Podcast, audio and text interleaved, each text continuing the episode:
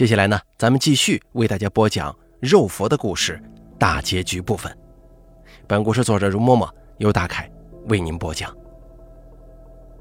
咱们上集说到，狐仙姑用铃铛驱使蛊虫，彻底断掉了水道长师徒二人的退路。而且随着狐仙姑摇得越来越响的铜铃声，这些蛊虫似乎已经不像起初那样惧怕他们身上的那股子蒜味了。有不少虫子已经探头探脑的试着往水道长师徒的身子近处挤了过来。水道长的师傅见状不好，当即从怀中掏出一把粉末，往金钱剑上一抹，立马他手上那柄剑就窜起了一层火苗。水道长知道师傅八成用的就是白磷，平日他们做法事也常常用到这玩意儿。听闻洋人的火柴也是用这个东西做的，不过这种东西十分危险，有时候放在那儿不动，凭空的它都会无缘无故的自己烧起来。他万万没料到师傅会把这些危险的玩意儿揣在自己怀里。狐仙姑见水道长的师傅突然之间变出了一团火，也是暗自吃了一惊。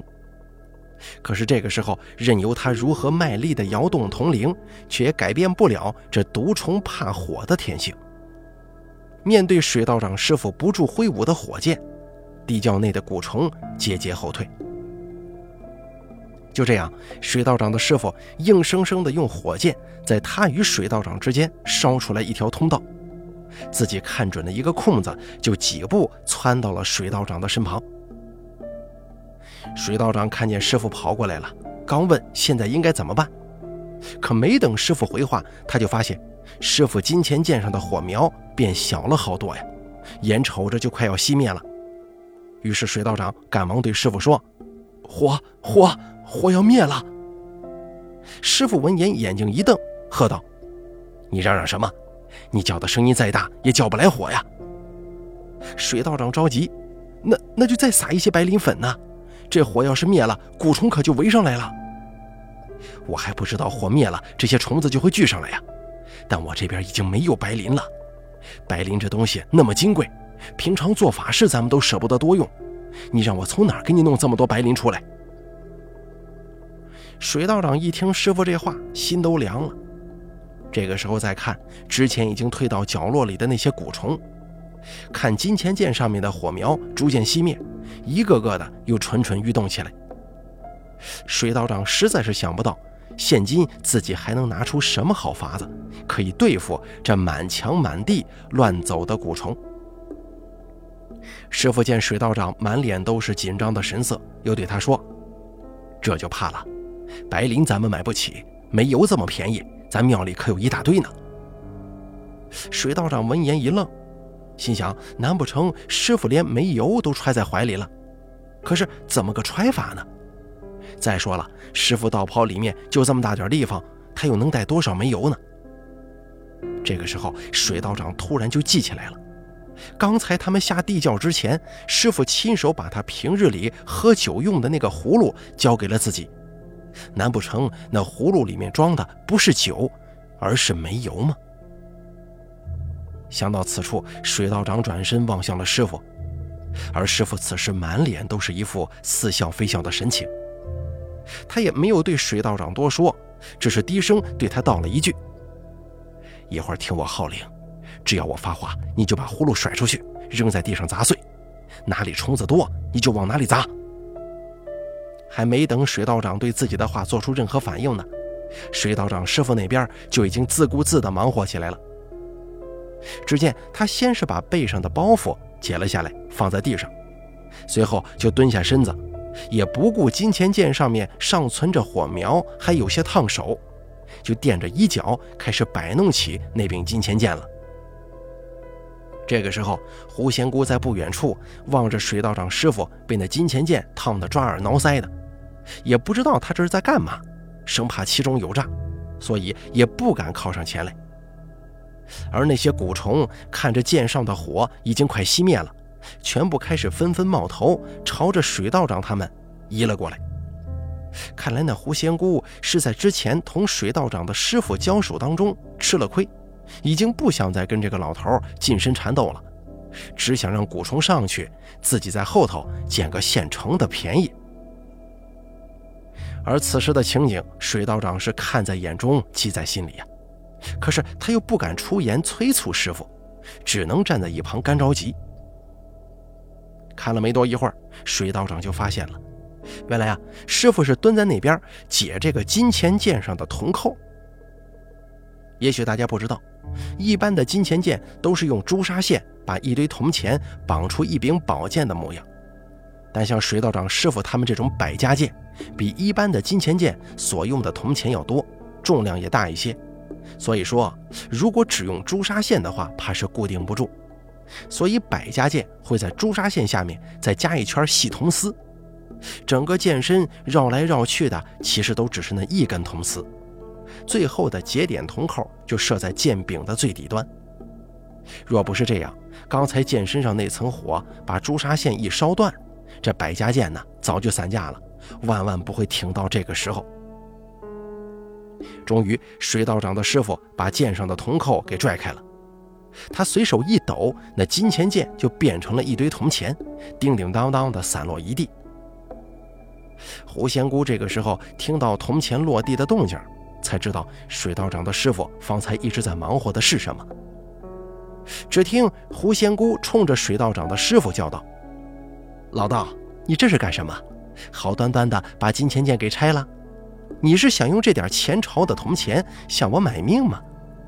我可先说好了，你这点钱可是万万不够的。水道长的师傅丝毫没有理会狐仙姑的调笑。这个时候，蛊虫已经又渐渐聚上来了，铜钱上的火苗也早就熄灭了。只见他随手抓起一把铜钱，就朝地上抛了过去，而那把铜钱刚刚落地。师傅他便又是一把铜钱甩了过去，如此这般，水道长的师傅连扔了七把铜钱。金钱剑散架之后，掉在地上的铜钱瞬间少了快一半。水道长师傅的举动，别说是另一边的狐仙姑了，就连近在咫尺的水道长，他也看不出来师傅这是在干什么。可是还未等他出言发问，他就惊奇地发现。狐仙姑的那些蛊虫全部都在地上原地打转呢，已经彻底乱了之前步步紧逼的阵型，全然变成了一团散沙，乱哄哄的挤作一处，没有一只再朝他们这边前进一步。这个时候，只听狐仙姑惊声说道：“天罡北斗。”经狐仙姑这么一提，水道长这才发觉。方才师傅看似无意地撒到地上的那七把铜钱，恰好就是一个北斗七星的图样，而那每一堆铜钱也都是七枚铜钱，又各自形成了一个小的北斗七星阵。如此这般的七七四十九枚铜钱，不偏不正的，就形成了一个道门中的天罡北斗阵法。这天罡北斗阵法算是道门中的大阵了。在旧时候，一些喜欢带着门下习武的道家门宗，都把这天罡北斗化成了剑阵。平日无事的时候啊，借此强身健体；有敌来犯之时，这几十个人的大阵也往往可以让来巡视的对头讨不到半点便宜。可是像今天这样把金钱剑给拆了，用铜钱凭空去布北斗阵法的法子，别说是水道长了。就连对面的狐仙姑都是头一次见呢。看到自己那些被这北斗阵给困得团团乱转的蛊虫，狐仙姑也不得不冲着水道长的师傅道了一句：“没想到你还真的有几分本事呢。”话语之间，居然满是江湖后浪推前浪的沧桑感。水道长这个时候忽然想起以前在道观那会儿。那时候山上修行日子苦呀，空闲的时候除了种菜种地，一群人几乎没有什么旁的事情可做。年纪大一些的老道尚好啊，他们早就习惯了生活中的这份苦闷。但是对于水道长他们这样的年轻人来说，这日子可就有些难熬了。后来水道长他们就玩起了一种游戏，排解罐中的寂寞。说起来呀。这个游戏也不算是水道长他们的首创，他们所玩的古时候就有，叫做投壶。说起来玩法也简单，就是在地面上放置几个细口窄瓶，玩的人呢站在离这些瓶子一两丈远的地方，将自己手中的剑扔进瓶口里，而且根据那些瓶子水壶的远近，投进去的得分也不一样。这种游戏玩法简单，趣味却强得很啊！所用的器具也不复杂，简简单单的几样东西，就能让一群人乐乐呵呵的玩上大半天。有时候在水道长他们玩的时候，师傅偶尔路过，看到了也会一时兴起，跟着他们玩上几把。但是水道长的师傅玩这个投壶却从来没输过。每次他投剑的时候，看似是漫不经心的随手一甩，可是那些抛出去的剑呢，全都会轻轻松松的应声落入瓶内，剑身都不会跟瓶壁相碰，直接会掉进瓶底，发出一声闷响。就因为水道长师傅的这个手劲儿，渐渐的也就没有人再跟他玩投壶这个游戏了。毕竟这个游戏要有输有赢才有意思，每次都是你赢，又有谁跟你玩下去呢？后来水道长就听师兄们私底下议论师傅，说他以前啊好像是个江湖上的练家子，会使飞镖，所以手上的功夫才这么厉害。但是后来呢，因为江湖恩怨，跟人结了仇。害死了自己的亲人，所以才会心灰意冷的入了道家。对于师傅的这种传闻，水道长原本是不信的。投壶玩得好，就成了昔日的江湖豪客，天下哪有这种道理呀？可是今日水道长他亲眼见到师傅甩铜钱的这个绝技，这下子他却不得不相信关于师傅的那个传闻了。你如果不是常年练镖的江湖人，谁的手会有这种力道与巧劲儿，能把手中的铜钱随随便便就给抛出一个七星北斗的图形出来呀？更何况还是连抛七次。而且这堆北斗星，所有的斗魁的第一枚铜钱，也就是北斗天书位置上的那枚铜钱，全都指向了那个狐仙姑。你要知道。天上的北斗星中那颗天枢星所指的可是北极星，而这北极星又是天上万年不动的一颗显眼星辰，所以不管中外古今，北极星一直被人类作为方向标用来指引方向。正是由于北极星在天空当中固定不动，看上去好似是被众星拥护一般，所以被视为群星之主。因此啊，在中国的传统上。北极星便具有非比寻常的意义。武帝时代，这北极星被称为太乙。到了后来，北极星便是当做了帝星，成为了帝王的代表。但是你别看北极星这个地星的名头很响亮，说出来也颇具威严，可是，在道法当中，这北极星却并非是什么吉祥之物，都是因为它不可动、不能动的特性。所以很多法术都把它所处的位置设置成了阵眼所在，而处在这法阵中阵眼位置上的，不论是人还是物，都很难再进行随意的移动。因此呢，很多由北斗阵变换而来的军阵，都将阵眼设在了中军大帐的位置上，就是因为战场上瞬息万变，各路兵马都在不断的南突西进。唯有这中军算是泰山崩于眼前都不能移动半分的地方，因此水道长师傅用铜钱布下的这个天罡北斗，七个天枢星都把狐仙姑那里设置成了地星之位，而这整个天罡北斗阵的天枢位，就是在狐仙姑身前两步远的地方。这要是寻常人还好说，压根儿不会觉得自己受到了什么影响。最多不过就是胸闷气短一阵子，但是对于狐仙姑那样多年修习妖术邪法的肉佛来说，这地星的位子恐怕就没那么好受了。果不其然，没过多长时间，狐仙姑的脸色就变得惨白一片了。只见她定在原地一动不动，只有一双眼睛狠狠地盯着水道长的师傅，全然不相信眼前所发生的一切。显然是已经同他的那些蛊虫一样，被困在这北斗阵当中了。这个时候，就听水道长的师傅沉声说道：“你还等什么？快把葫芦扔过去！这北斗镇撑不了多久了。”水道长一听师傅在说这话的时候，气息已经虚弱了很多，回头去看，只看到师傅此时的脸色并不比那狐仙姑好多少，也不知道师傅这是在刚才与狐仙姑打斗中受了伤，还是方才甩铜钱布阵的时候用力太多伤到了真气。毕竟这么多年来，水道长都没有看到过师傅他有练过这些江湖功夫，今天忽然使出来。想必也有一些力不从心，那是必然的。于是得了师傅之令的水道长当即也不再犹豫，直接便把那葫芦朝着天罡北斗镇的正中心扔了过去。可是怎料葫芦在落地之后，只是原地打了个转，并没有被砸破。水道长的师傅见了之后，怒声说道：“你没吃饭吗？不知道使点劲儿啊！”水道长听了师傅的责骂，满心委屈。心中暗想：“我确实今天没怎么吃饭呢，早上就喝了一碗稀粥，全靠昨天晚上几块红薯顶着，哪来的力气啊？”可是水道长的心中想归想，他一见师傅此时那怒不可遏的模样，哪里敢把这话给说出口啊？此时水道长看到那狐仙姑的身子隐隐地晃动了几下，地窖内的那些蛊虫也都跟着变得活跃起来。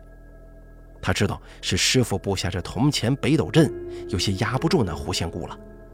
但由于自己没能砸碎葫芦，弄得师傅准备好的后招也没法使出来呀。眼看着师傅好不容易才抢到了先机，就要拱手让人了，水道长顿时觉得心中焦急万分，可是自己却对此又毫无办法。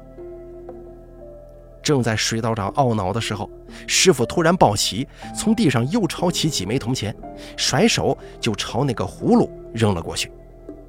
紧接着，那地上的葫芦应声而碎，葫芦里的液体瞬时间四处飞溅，弄得满地窖都是，就连水道长的衣服上都被滴上了几滴。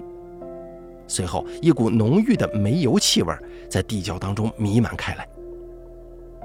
水道长心中不禁一惊啊！没想到还真的被自己给猜中了，师傅这酒葫芦里装的居然真的是煤油。发觉地窖里已经布满了煤油的狐仙姑，也没法再把自己的那一份镇定给继续装下去了。他自然知道自己的这些蛊虫可以说是不畏天地，唯独这火却是他们没法战胜的天敌。若不是如此，方才水道长的火箭又如何会把那些蛊虫给逼得节节败退呢？狐仙姑万万没想到，水道长师徒随身所带的那个酒葫芦里面装的，竟然会是煤油。面对水道长师傅这样一个不按常理出牌的人，又是把金钱剑拆了当飞镖布阵，又是在酒葫芦里面放煤油的。就算是他这样一个闯荡江湖几十年的老人，也被打得有些措手不及。就在胡仙姑还愣在那儿，没有想出应对之法的时候，水道长的师傅这边就伸手从怀里掏出一个火折子，呼的一声擦起了明火，朝着地上那堆煤油就扔了过去。顿时间，地窖里火焰四起，水道长都能感觉到一阵热浪扑到自己的脸上了。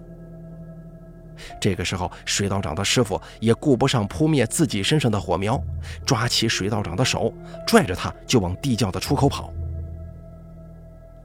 水道长这边听着噼噼啪啪蛊虫在大火当中被烧得爆响的声音，还没有来得及看那狐仙姑此时怎样了，就被师傅连拉带拽的给拖出了地窖。而在他们身后，则响起了狐仙姑的阵阵惨叫。方才狐仙姑所站的位置离那葫芦很近，想来他身上被溅射到的煤油绝对不会是少数。约摸着，此时大火应该已经烧到他身上了。水道长的师傅刚一出地窖，就迎面躺在了地上，气喘吁吁地对水道长吩咐，让他把那地窖进口给封上，因为他刚才已经把自己的包袱丢在了下面。那里面装的都是昨日他在山上寻到的各种药草，这些药草有一个共性，那就是只要烧起来，就会产生一股极强的浓烟。这浓烟在空旷之处自然没有多大威力，但是在地窖这种密封性极强的地方，对于其他喘气的活物，它可就是致命的了。水道长依师傅之令，费了好大一番力气，才把地窖的进口给封上。这个时候，在后殿中也满是呛人的浓烟了。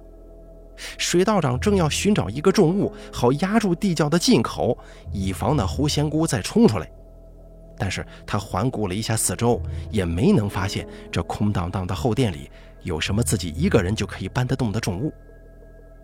忽然之间，水道长想起地窖中那十八口封印仙童魂魄的泥罐，这大火烧得如此猛烈，那些泥罐必定保不住了。于是他赶忙询问师傅。那些孩子的魂魄该如何是好呢？现在再回地窖里抢出那些泥罐，显然已经不可能了。水道长的师傅闻言叹了口气，说道：“都已经被那个老妖妇给炼成人骨了，咱们就算拿回来也没什么用了。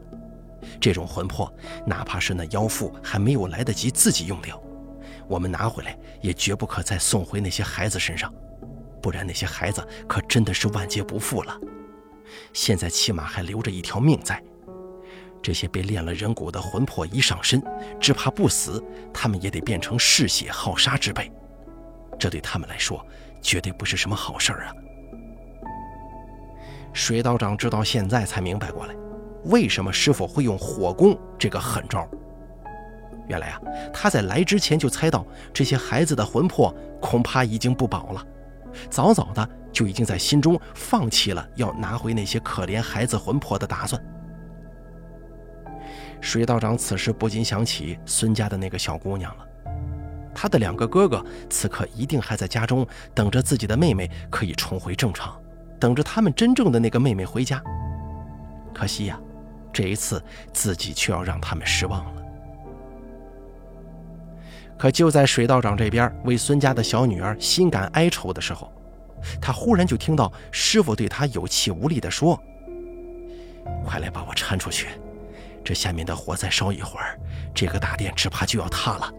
咱们得趁早离开这里，不然就得给那个老妖妇和他的那些鬼虫子陪葬了。”水道长闻言，赶忙跑到师傅跟前，伸手就把师傅从地上扶了起来。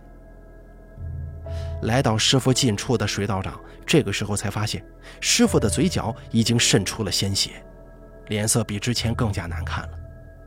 估计是方才师傅扔铜钱出去击碎酒葫芦的那一下，彻底耗光了他的力气。现在的师傅只怕是连站起来的力气都没了。可是怎料，水道长扶着师傅还没走出去两步呢。刚刚水道长他好不容易才堵上的地窖进口，居然发出了一声巨响，碎成了数块。随后，他们就看到狐仙姑从那地窖之中步履蹒跚地晃了出来。而此时的狐仙姑已经全然没了之前那种仙风道骨的气度，浑身都是泥灰黑污，头发也被大火撩去了大半，一张面孔上满是狰狞的神色。水道长发现。那狐仙姑的整只右手，此时是鲜血淋漓。看样子，狐仙姑她刚刚就是凭着这只肉掌，生生的砸开了那地窖的封门地砖。水道长几乎不敢相信眼前所见呢。江湖上徒手开砖的事儿，他也不是没见过，但狐仙姑这样几掌就击碎了如此厚重的石砖，他是想都不敢去想的。而师傅这个时候在一旁压低声音对水道长说：“那就是五雷掌了，我真是大意了，都忘记这妖妇还会这种邪门的功夫。你快走吧，别管我了，咱们是打不过他的。”就听那狐仙姑尖着嗓子一步一句地对水道长他们说：“这个山神庙也不是我建的，之前就有人在这庙里，也不知道是做了些什么勾当，我只不过是借地暂居而已。”你们为什么偏偏跟我过不去呢？天下行不义之事的修行人多了，你们管得过来吗？水道长的师傅闻言说道：“管不过来我也要管，我就是要见一个管一个。我管你跟这庙有没有关系，只要你在这里作恶，我就不会让你太平的。什么时候天底下没有了你们这些肉佛，老道我自然也就消停了。”狐仙姑听了水道长师傅之言，不禁哈哈大笑两声，随后恶狠狠地对他说道：“佛就是佛，什么肉不肉的？万民若是拜我敬我，我就是佛。我不过才杀了几个人而已呀。那些位居高位者，杀人一杀就是成千上万，他们可以安享荣华富贵，为何我就成了十恶不赦呢？在如今这种世道，你还满口仁义道德，简直愚昧至极。”面对那狐仙姑的质问，水道长的师傅瞬间也不知道该如何回答他。他只知道狐仙姑的诡辩毫无道理可言，但如果真的让他去反驳一二，一时间他又确实不知该从何下手。这个时候，狐仙姑身后那地窖口正在朝外冒着层层火焰，火光映在她的身上，赤红一片，更是显得那狐仙姑邪气异常。水道长突然觉得，这修了几十年魔的狐仙姑，现今真的就像是从地府里走出来的恶魔一样。也不知道为什么，水道长望着一步步朝自己走过来的狐仙姑，心里面瞬间就变得平静下来了。水道长的师傅这个时候也发觉了身边水道长的变化，顿时他就明白了水道长心中所想。于是，师傅连声对水道长大声叫嚷，让他马上离开这个山神庙，不要枉送性命。可是这个时候，满心都是宁可自己死了，也要护着师傅周全的水道长，又怎么会把师傅的这番话听到心里去呢？于是，水道长把师傅往旁边一放，然后就紧紧地握着自己的两个拳头，就朝着那狐仙姑冲了过去。狐仙姑望着直奔自己而来的水道长，道了一句“找死”，随后就左手一挥，摆了个架势，静候水道长袭来。此时，那狐仙姑的右手已经如同是在血水里泡过一样，想必尽管他五雷掌威力惊人，可毕竟身子不是铁打的，几掌下来，虽然打地窖石砖已经打得粉碎，可狐仙姑的右掌也已经废掉了。俗话说：“拳怕少壮。”狐仙姑本事再大，可不管她的容貌有多么年轻，身子骨毕竟是一个年近百岁的老妇了。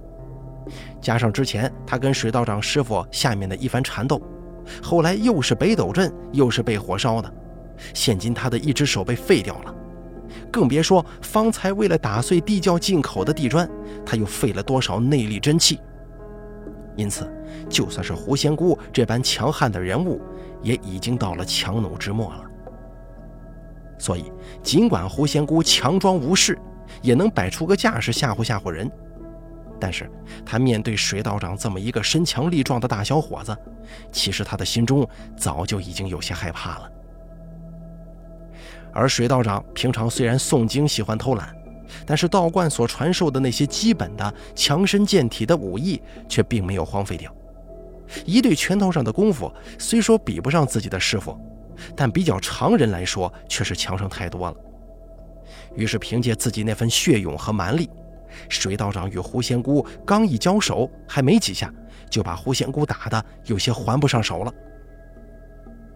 可是这狐仙姑毕竟是个老江湖了。没过多久，她就渐渐稳住了自己的阵脚，靠着自己的一只左手和水道长打了个旗鼓相当。而水道长这边却逐渐的有些气力不支，毕竟凭着胸口的一股子气和脑子一热的汗涌，并不能让他持续多久的时间。所以没多一会儿，水道长就渐渐落了下风。终于，水道长一个不留神，被狐仙姑瞅准了机会。直接就让那狐仙姑骑到自己的身后，而狐仙姑更是趁机在水道长的身后，双腿盘上了他的腰，左臂一收，就死死地卡住了水道长的咽喉。水道长起初还试着不住晃动身子，想把狐仙姑从身上弄下来，可是狐仙姑手上受了伤，但腿脚却并没有任何大碍。水道长这边晃了几下之后。狐仙姑反而把他缠得更紧了。这个时候，水道长就感觉到自己有些喘不上来气了，那狐仙姑的左臂就像是一条铁索一般不住收紧，几乎都要把自己的脖子给勒断了。这个时候，水道长也顾不上什么江湖上的比武规矩了，伸手就往自己脑后一探，想要使阴招，用手指去捅胡姑娘的眼球。可是他的手指刚一触到胡姑娘的脸，那胡姑娘就明白了他的打算，直接把头朝后一仰，让水道长扑了个空。水道长一击不成，心中大急，赶忙把手又朝后伸了几分。可没成想，手刚伸出去，他就感到自己的手上一阵疼，立马他就反应过来，那是狐仙姑用牙齿咬住了自己探到脑后的手。紧接着，水道长的手上传来一阵彻骨剧痛，疼得他脑中都变得空白一片了。随后手上一热，等他把手收回来再看的时候，才发现自己手上的小指已经生生的被狐仙姑给咬掉了。此时，那手指的断口上正在滋滋的往外冒着鲜血呢，自己的半条小臂都已经被鲜血给染透了。当时老头子把故事说到这儿，他对我补了一句，说他当年听水道长的门人把故事说到此处，他才明白过来，原来水道长手上的残指是这么来的，也知晓了为什么这事儿很少有人知道。因为那毕竟是水道长年轻的时候跟一个妇人打斗才落下的残疾，而且是他自己出阴招在先，说出去确实不是什么长面子的事儿，难怪他自己会对此事三缄其口。我那个时候一见老头子的故事说到关键之处，居然开始聊外传了，赶忙催促他继续把水道长当年的事情说完。老头子见我满脸着急，得意一笑。这才收起了卖关子的心思，继续讲他的故事。话说，水道长当时被狐仙姑勒得几乎要断气了，加上手上的伤，他又失血不少，顿时眼中满满的金星啊，压根就提不上来一丝力气去反抗了。可就在水道长即将昏死过去的时候，忽然之间，他感到狐仙姑不知道为什么手上居然松了几分。于是水道长赶忙趁机猛吸几口气，接着鼓起力气，一击后肘击打在了狐仙姑的肋下，顺势双手把狐仙姑缠在自己腰上的双腿往外一分，然后就脖子一缩，立马从狐仙姑的身上逃脱开来。脱身之后的水道长借势朝地上一滚，足足滚出一丈多远才停下身子，转身看向身后。而这个时候，水道长才发现。原来是师傅不知从哪儿找来一根木棍趁着刚才两个人缠斗的时候，把那根木棍从狐仙姑的侧腹插了进去。狐仙姑那边受此重创，吃了疼，这才手脚一松，放开了水道长的。此时，狐仙姑捂着自己身侧的伤口，接连后退了数步，满脸都是不敢相信的神情。只见他盯着已经瘫坐在地上的水道长的师傅，再次质问道。这怎么可能啊！这木棍怎么可能伤得了我呢？水道长的师傅面带一丝讥笑，大口喘着粗气，回答道：“我知道仙姑你本事大，如此大火你还能从底下冲上来，身上肯定是练了什么外门的护体功夫，所以一般的兵器很难伤到你。可是你千防万防，这棍子，你却是没法防住的。”因为它是我从前殿那些破旧神像手里面折断扯下来的，你觉得这种东西，你防得了吗？水道长听了师傅此言，这个时候也明白过来了。确实，正如师傅所说，这根看上去寻寻常常的木棍，狐仙姑确实拿它没有半点办法。因为这个木棍还有一个别称，那就是钟馗。钟是剧中的钟，葵是葵花的葵。周礼有言：“大龟长三尺，柱上钟馗首，天子服之。”也就是说，天子随身佩戴的玉器大龟，可有辟邪兽首，是天子所用的辟邪之物。后来这钟馗呢，就演化成了一件尖头的锤击器具。这玩意儿呢，跟大盔一样，具有驱鬼辟邪之效。古时候有一种兵器叫做锥，其实啊就是从钟馗变化而来的。到了后世，不管是什么长柄兵器，在长杆的末端都做成锥形，这钟馗呢也就成了兵器末端的这个尖头的代称。到了唐代，因为钟馗这种驱阴噬鬼的效用，人们就借用钟馗创造出来一个食鬼之神，也就是咱们现在常说的钟馗了，就是钟馗嫁妹那个钟馗。从这两者的名字读音上来看，大家也都不难发现他们之间的关联。但是食鬼的钟馗是假的，破阴驱邪的钟馗却是真的。前殿那些天兵天将造型的神像，哪一个手里拿的不是旧时候的兵器呀？而这些兵器的柄末，当然也都是有钟馗的。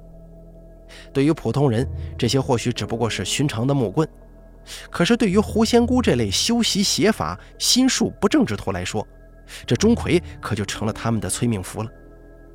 而且，寻常的钟馗就已经是破阴的奇物了，更何况是这些从庙中神像手里取下来的钟馗呀？后者自然是更加威力不凡了。这个时候，水道长就看着狐仙姑身上插着半截木棍，一步一退地往墙角靠了过去。他一双赤红的双眼盯着水道长的师傅，似乎有很多话要说，可最终还是未发一言。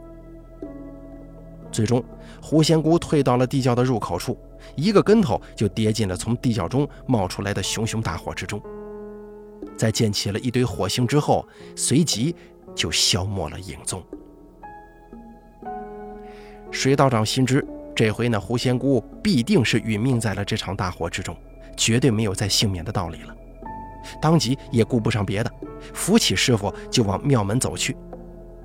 这个时候，地窖中的大火已经顺着帷幕蔓延到了房梁，整个山神庙的大殿已经浓烟四起，更是处处露着火光。水道长一瞧这个架势，知道现在灭火肯定是不可能的了，而且用不了多大一会儿，村里的人一定也会发现山神庙这边失了火，肯定会有人赶过来救火。他们师徒两个要是此时被人看见了，那可是真的说不清楚了。先别说那些受了狐仙姑蒙蔽的信徒会怎么对待他们，光是有人去官府那边告他们一个杀人纵火，他们师徒二人绝对吃不了兜着走。于是水道长心中一横，背起师傅就从小路朝自己的那间破庙的方向跑过去了。才跑出去几步，水道长就又原路折了回来。方才光想着带师傅赶紧溜走。自己倒是把狐仙姑这边的那些仙童给忘了，于是水道长先把师傅放在一边，随后就跑了几趟，把那些一直呆坐在屋里的女童都抱了出来，放在了远离火场的地方。看着那些女童没了危险，水道长这才放下心，又再次背起师傅，疾步逃离。水道长这边刚刚出了梁家沟的地界，他就听到身后变得人声嘈杂了。显然是村里的人已经发现了这场大火，大家全都跑到山神庙那边救火去了。就这样，水道长师徒趁乱逃出了梁家沟，而已经心力不支的师傅在水道长的背上，没多一会儿就昏睡过去了。回到庙中之后，水道长的师傅就卧床不起。他对水道长说：“那是因为他在跟狐仙姑的一战里面伤了元气。”而且那狐仙姑确实是有几分门道的，自己是已经中了那狐仙姑下的蛊毒了。幸好一场大火烧死了狐仙姑的那些蛊虫，不然水道长后面跟他相斗，肯定也得跟着中招。水道长的师傅说，他自己的身子自己清楚，跟狐仙姑打的那一架，伤到了元气，养上一阵子也就好了，并不打紧。只是所中的蛊毒，他实在是对此没有丝毫办法。天下唯一能解这份毒的狐仙姑已经命丧火场了。就算是在江湖上还有其他高人能够除去这份蛊毒，可是现今这种兵荒马乱的年月，真要寻到这些人，又谈何容易呢？师傅这个时候宽慰水道长说：“行了，不用多想，一切顺其自然。”看命吧。但是水道长心中明白，师傅这句话其实就等于宣告他已经做好了等死的准备。水道长对此虽然心有不甘，也十分悲郁，但是他对此也是无可奈何。师傅对这蛊毒都没有半分的办法，他对此又能做些什么呢？于是，就在水道长师徒从山神庙回来后的第五天，水道长的师傅就仙逝了。水道长依照师傅生前遗愿，把他埋在了庙后的山坡上，连块墓碑都没有立。那个时候，狐仙姑已经不在了，因此来庙里面烧香的香客又多了起来。从那些香客的口中，水道长得知，狐仙姑的那个山神庙已经被烧成了平地。从那个山神庙的废墟中，众人也发现了一具女性的尸体。根据那尸体上还没有被彻底烧坏的饰物来看，大家认出那尸体就是狐仙姑。尽管狐仙姑的信徒都不相信自己当做真神下凡一般的狐仙姑会葬身火海，可事实就在眼前呢，也没几个人还能睁着眼睛说瞎话，死命认定狐仙姑依旧安然无恙。如果这尸体不是狐仙姑的，那么狐仙姑她活不见人，死不见尸，又去了哪儿呢？这时候，狐仙姑之前网罗的那几个泼皮无赖，也因为偷盗进了官府。然而几次大刑下来，这群无赖不仅对自己的偷盗行径供认不讳，还顺便把狐仙姑指派他们放火杀人的事儿也给招了。这下子官府的人就坐不住了。派了人直奔梁家沟去捉拿那狐仙姑，结果去了梁家沟才知道，那狐仙姑竟然已经被烧死了。此时，之前那些受过狐仙姑点化的人家当事人纷纷暴毙。虽然之前就有人已经死了，但那个时候的狐仙姑如日中天，就算有人怀疑什么，也是万万不敢说出口的。可现如今，狐仙姑所做的恶事已经案发。加上人又死了，大家自然是对他没有了之前的忌惮。没过几天，各种流言蜚语凭空滋生出来了，全都是说这些人呢被狐仙姑给设计害死了。而那些仙童的古怪变化也顺理成章的全部归在了那狐仙姑的头上。事后，李家渡的那个李老太也到庙里来了一次，给水道长又送了几斤地瓜和鸡蛋。趁着没人的时候啊，还跟水道长打听了好一阵，问狐仙姑的死跟山神庙的被烧是不是跟他们师徒有关？因为事后现场救火的村民说，有人把狐仙姑的那些仙童都从屋中给弄出来了，肯定是害怕大火伤到孩子呀。如此一看，这大火必然是有人刻意为之，否则哪有人会只管救人而不去救火的？李老太当时一听这事儿，就觉得这事情跟水道长师徒脱不开关系，不然事情怎么会这么巧呢？水道长听了之后，只是笑了笑，也没答话。而李老太当下心中就明了了，也没再追问，只是默默的到庙后水道长师傅的坟上，给水道长的师傅上了几炷香。就这样，水道长一个人守在那座破庙里，这么一守就是两年。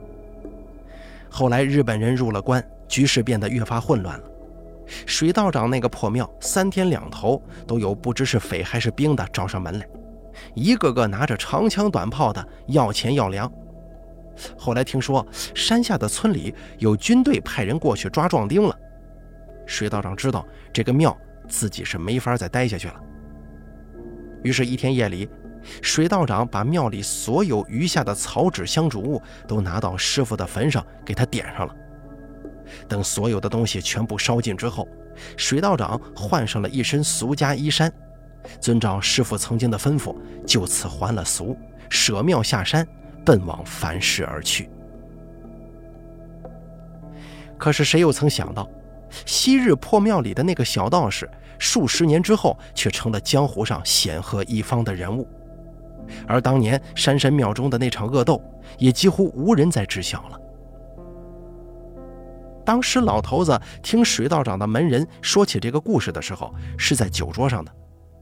原本大家就已经酒过三巡，众人吵吵闹闹，你插一句我多一嘴的，整个故事说下来，自然也就多了几分演绎的成分。至于那个时候山神庙之中水道长师徒两个到底遭遇了什么，当然也就没有人能够探究清楚了。我们家老头子当时说完整个故事之后，还同我说了一句：“你是修正法还是在修魔？在人不在术，在心不在行。邪术用来救人，那么它就是好的；正法拿去害人，那么它就是坏的。这个道理世间万物全都适用，不管是法术还是器物，它们本身并没有什么好坏之分。给他们钉上好坏标签的是人。”人的善恶才是这些东西是好是坏的关键。修行这种事儿啊，不重因果，只看过程。就算你修行走了偏路，入了魔途，只要你的心始终向善，那么就算是你修了魔，又如何呢？魔就一定是坏的吗？佛就一定是好的吗？我在把水道长的整个故事转述给江大仙听了之后啊。我又原封未动地把当年老头子说给我的那番话说给了江大仙听。那江大仙在听完了故事与老头子的这些话之后啊，好半天没再说出一句话来。过了半晌，他才挤出一句话对我说：“走，我请你喝酒去。”从那之后，这江大仙呀就很少看什么修仙小说了。我正高兴自己又为国家挽回了一个失足青年的时候，却突然听朋友说，这江大仙居然跟家里吵着闹着要出去找人拜师学艺去。哎呀，真是不知道我究竟是帮了他，还是把他又往火坑里推了一把呀！想来也确实是好些年没有江大仙的消息了，也不知道他现在是已经结婚生子，过起了寻常人的生活。还是他真的躲在了哪里，过着他那一心向往、清苦的修行日子。只希望这江大仙别管他是在修行正法还是在修魔，总要保持住他那一颗善良的心，这样也算是他不忘初心了，更加不枉我对他的一番苦心栽培与教育。啊，当然了，主要是喝酒。